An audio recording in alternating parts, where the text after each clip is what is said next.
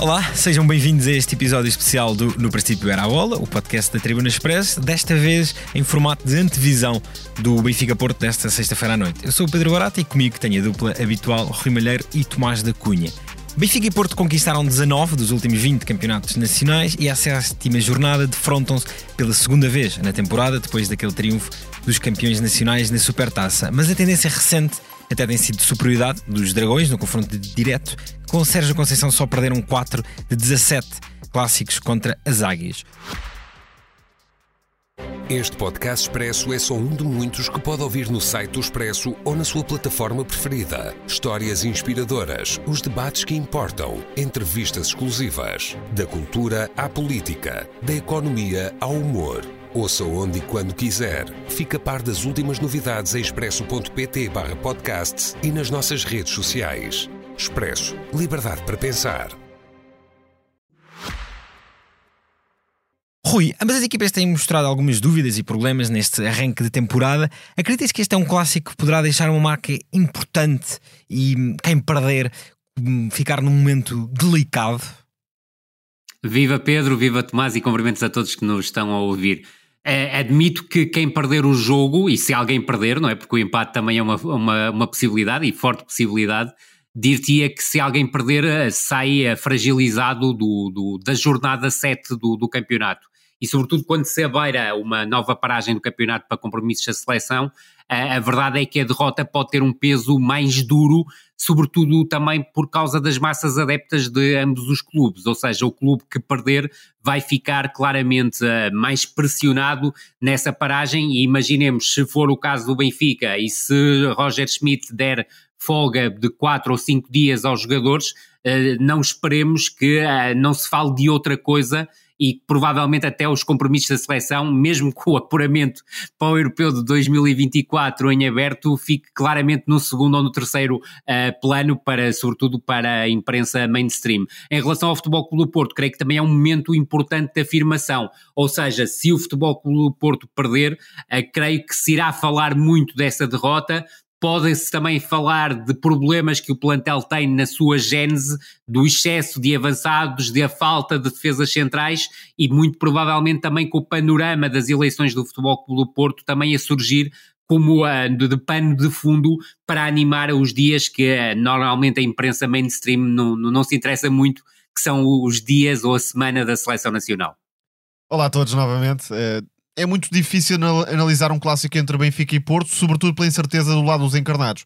E com incerteza não digo só de, de jogadores, nem é tanto por aí. Não acredito minimamente na hipótese de Roger Schmidt juntar Neres e Di Maria, mas uh, veremos. Certíssimo. Sobretudo num clássico, seria desproteger uh, em demasia a equipa, algo que nem faz contra equipas de nível baixo do campeonato, quanto mais contra o Futebol Clube do Porto e, e, não sabendo se Di Maria estará 100% ou não, eh, fica também essa eh, curiosidade.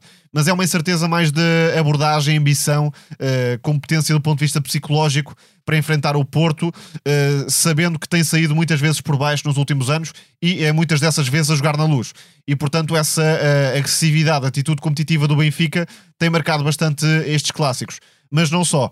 Penso que do ponto de vista uh, coletivo, estratégico, de preparação do jogo, Roger Schmidt ainda tem algo a provar, que ficou da época passada e que a Supertaça não dissipou por completo. É verdade que mexeu bem ao intervalo. Mais. Sim, mexeu bem ao intervalo, com a entrada Isso de Petar Musa, mas não foi o Benfica totalmente convincente ao longo dos 90 minutos e fica de facto Os essa... a abordagem inicial, Tomás, Sim. é do meu ponto de vista claramente e permitiu equivocado. que o Porto fosse superior durante a meia hora inicial, tendo Isso ali uma, uma, cratera no lado esquerdo, sobretudo. Recorde-se que Verdade. nesse jogo, na semana da saída de Gonçalo Ramos, é Rafa que entra como espécie Exatamente. de falso Rafa barra Austin, muitas vezes era e o, o Austin muitas vezes a fazer também esse papel. Exatamente. O Rafa mas, eh, derivava para outros espaços. Jogando Di Maria tenho a curiosidade para perceber como é que o Benfica vai proteger o lado direito, porque Certíssimo. nesse encontro da Supertaça foi quase João Neves a fazer um papel de guerreiro, chegando muitas vezes para o apoio defensivo, eh, sempre em piscinas constantes, e, e, pode ser insuficiente se o Porto conseguir criar situações de um para um, faça Galeno, que até chega ao clássico num bom momento de forma.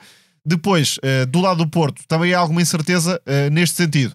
É que a equipa perdeu dois pilares dos jogos com o Benfica, falo de Uribe e falo de Otávio, que uh, do ponto de vista tático e do ponto de vista da agressividade uh, para ganhar o meio campo eram duas peças fundamentais e pode perder um terceiro pilar que é Pep. Não sabemos se vai jogar ou não. Eu penso que uma defesa com David Carmo e Fábio Cardoso pode deixar o Porto bastante fragilizado na abordagem uh, a este clássico. O Benfica, se conseguir superar uh, o meio-campo do Porto, uh, creio que vai ter vantagem. Di Maria, Rafa, João Mário, talvez, pode ser o titular. Tem capacidade para fazer a diferença contra uma frágil defesa, quer do ponto de vista dos laterais, quer na zona central, com dois centrais que não estão minimamente habituados a este nível de grandeza e de exigência, faça um ataque tão bem trabalhado como é o do Benfica. Rui, acreditas que a eventual disponibilidade ou indisponibilidade do Pep pode ser um fator eh, fundamental para este clássico? Eu acho que vai ser, até porque se reparares no jogo diante do Gil Vicente, o Fábio Cardoso acabou por ter muitas dificuldades, quer na construção, quer do ponto de vista defensivo.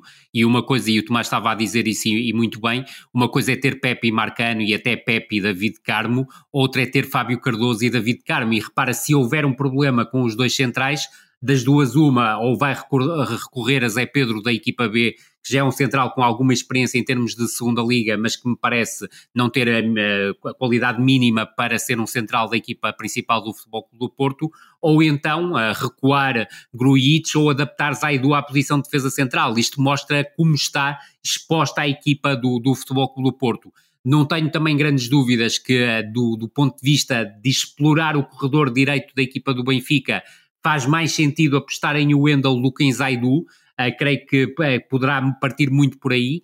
Creio que o Galeno será um, um, jogador muito importante também no corredor esquerdo para dar a largura e atacar a profundidade, o que pode permitir movimentos também interiores do, do Wendel, e nós sabemos que do ponto de vista de movimentos interiores o Zaidu, com exceção daquela corrida épica uh, que marcou, por exemplo, um golo no Estádio da Luz, tem muitas dificuldades, nomeadamente em ataque posicional, para os protagonizar, mas uh, uh, eu estou muito com o Tomás. Eu creio que o setor defensivo do Futebol Clube do Porto, o ter Pep ou não ter Pep, pode ser determinante na abordagem a uma partida onde não espero que o Futebol Clube do Porto surja muito diferente daquilo que tem acontecido nos dois últimos, dois, três últimos jogos.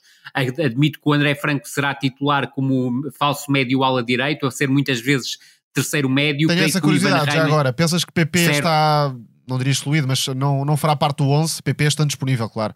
Até Certíssimo. pela importância que pode ter na pressão a Auschwitz e no apoio a, ao lateral.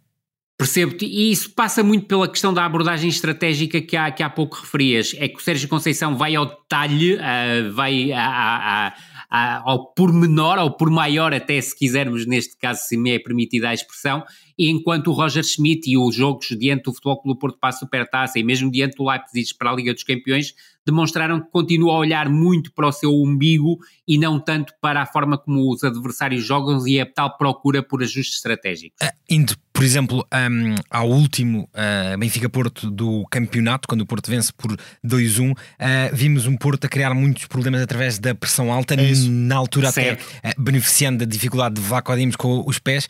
Acreditas, Tomás, que contribuir no Benfica pode contornar um pouco melhor essa situação? Há dois jogadores que me despertam particular curiosidade por vários aspectos. Desde logo porque são novidade em clássicos e depois porque pela qualidade específica que têm no, no seu jogo podem uh, elevar ou não uh, as respectivas equipas. Falo de Trubin, realmente por essa capacidade Certíssimo. para superar a pressão do adversário, com passos mais diretos, uh, também a jogar por dentro. Agora, há aqui o fator emocional de intranquilidade que pode pesar na forma como Trubin vai desempenhar um esse papel. Na Liga dos Campeões. Completamente. E este é o primeiro grande Isto. teste para se perceber a diferença na baliza do Benfica.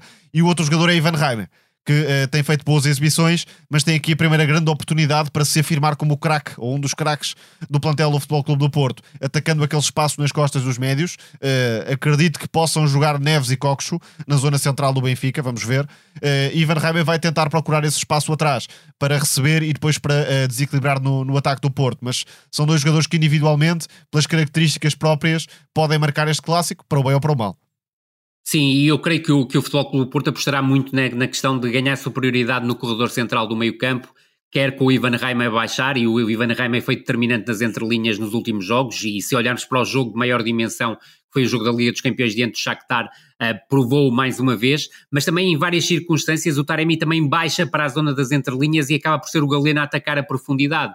E esse aspecto vai ser muito burilado pela equipa do, do, do Futebol Clube do Porto, havendo também uma dúvida importante na equipa do Benfica, que é a questão da, da lesão do Bá, tudo aponta no sentido que recupere, mas ainda há dúvidas sobre a sua utilização e como é que a Roger Schmidt irá descalçar essa bota. Muito provavelmente passando o Austin para lateral direito e colocando o Jurasek como titular como lateral esquerdo.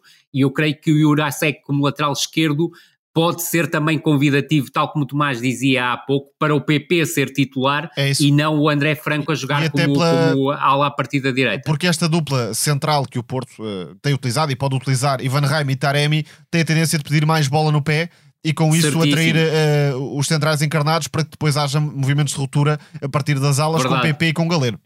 Isso mesmo, e eu creio que poderá muito ser essa a aposta do Futebol Clube do Porto para esse jogo e não tanto buscar a tal presença interior do André Franco, pelo menos uma perspectiva inicial. Durante a partida admito que sim, até porque André Franco tem correspondido com, na- com as suas últimas exibições à aposta como titular. Acreditam que será também um teste à solução e à opção por Musa como ponta de lança no Benfica? Musa eh, parece-me que eh, pode ter os dias contados em caso de afirmação de Artur Cabral. Agora, eh, ninguém ainda percebeu muito bem se essa afirmação vai acontecer eh, do brasileiro. É um jogador que tem muita qualidade em apoio, já revelou, por exemplo, em Portimão com alguns detalhes, Sem dúvida. mas parece também algo ansioso, algo eh, necessitado de marcar golos e de entrar nesta dinâmica coletiva do Benfica. Agora, Musa está melhor. Eh, relaciona-se melhor com os médios, tem um papel importante como referência, está a marcar golos. Agora, não creio que seja um avançado eh, brilhante, ao nível de Gonçalo Ramos, por exemplo, que teve momentos de brilhantismo, mas vai dando muito mais garantias. Agora, a melhor versão de Artur Cabral, e não tenho dúvidas em relação a isto, podia melhorar o jogo ofensivo do Benfica individualmente, não só na forma como se relaciona, mas sobretudo a finalizar. Porque Musa é um avançado muito eficaz, mas não é um avançado que cria situações muitas vezes de finalização para si Certíssimo. próprio. E Artur Cabral já pode dar esse, esse extra ao ataque encarnado. É, e pode beneficiar com isso também o Rafa, o, eh, o Di Maria, até o David Neres, eh, mesmo eh, sendo utilizado como joker ofensivo, é essa capacidade que o Artur Cabral tem para se associar com os jogadores. Aquilo que me dá a ideia, até pela substituição que foi feita em Portimão, é que a breve prazo o Artur Cabral será titular. E eu creio que se o Artur Cabral tem marcado em Portimão, poderia colocar em causa a titularidade do Musa. Não marcou, Uh, mas foi um jogador importante em termos das combinações que gizou, mas tal como o Tomás disse, eu creio que acusou alguma ansiedade, até alguma precipitação no momento do remate. E não se afirmando, depois entra também Gonçalo Guedes para esta lógica. Que é um Certíssimo. avançado diferente, mas que também pode bem vir a ser utilizado por Roger Schmidt naquela função de Completamente avançado. de acordo. E- Completamente de acordo. Se no, no Benfica continuamos a viver um pouco nesta, neste pós Gonçalo Ramos, no Futebol Clube do Porto, a questão do ponto de lança tem também sido alvo de debate. Na época passada foi Taremi a decidir eh, na luz. Tomás, acreditas que será também preciso o melhor Taremi para este Porto na luz? Sem dúvida, Taremi fez a. a- ou melhor, despertou para a temporada com aquela exibição na Reboleira, em que claramente participou de, de forma interessante e decisiva na, na vitória do Porto. Depois deu continuidade para a Champions. E creio que eh, neste momento Sérgio Conceição está obrigado, entre aspas, a ter Taremi naquela posição. Porquê? Evanilson, que na minha opinião podia ser o melhor ponta de lança do Porto, 9, em condições normais, está fora, mais uma vez. Fran Navarro não está a acrescentar nada, até ver. É um jogador que está com dificuldades para Certíssimo. arrastar o momento do Gil Vicente para o Futebol Clube do Porto noutra realidade. E se, e se calhar Navarro também pode ser um pouco mais específico, não tão Sim, é, total. é mais novo, digamos. Eh, Taremi é um jogador É. mais eh, segundo avançado, se quisermos, mas que eh, no momento atual do Porto tem de jogar como referência mais adiantada e tendo o Ivan Raime pelas costas. Penso que está um pouco condicionado do Sérgio Conceição nesse sentido, como aliás está condicionado em várias das opções que tem de tomar no imediato. Sim, e confirmando-se a ausência do, do Evan Nilsson, eu creio que o Fran Navarro e o Tony Martinez começarão a partir, a partir do banco e acredito que a primeira opção a ser lançada a partir do banco entre os dois avançados, face àquilo que foi a exibição do Fran Navarro diante do Gil Vicente, voltará a ser o Tony Martinez. Fica assim concluído este episódio especial de antevisão do Benfica Porto. Resta-me ag- agradecer ao Rui a presença, Muito obrigado. também ao Tomás. Obrigado, Eh, Pedro. E que seja um grande clássico. Exatamente. Isso Preferência mesmo, de sem eh, isso. aquele show de faltas e amarelos que vimos na Supertaça. Exatamente, isso é o mais Muito importante. A sonoplastia foi do João Luís Amorim. O princípio era a bola, regressa para a semana, obviamente com tudo o que der deste clássico Benfica Porto. Obrigado por estarem aí desse lado. Grande abraço.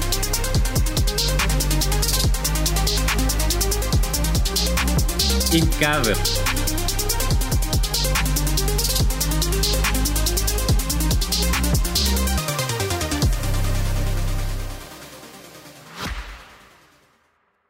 Este podcast expresso é só um de muitos que pode ouvir no site do Expresso ou na sua plataforma preferida. Histórias inspiradoras, os debates que importam, entrevistas exclusivas. Da cultura à política, da economia ao humor. Ouça onde e quando quiser. Fica a par das últimas novidades em expresso.pt/podcast e nas nossas redes sociais. Expresso. Liberdade para pensar.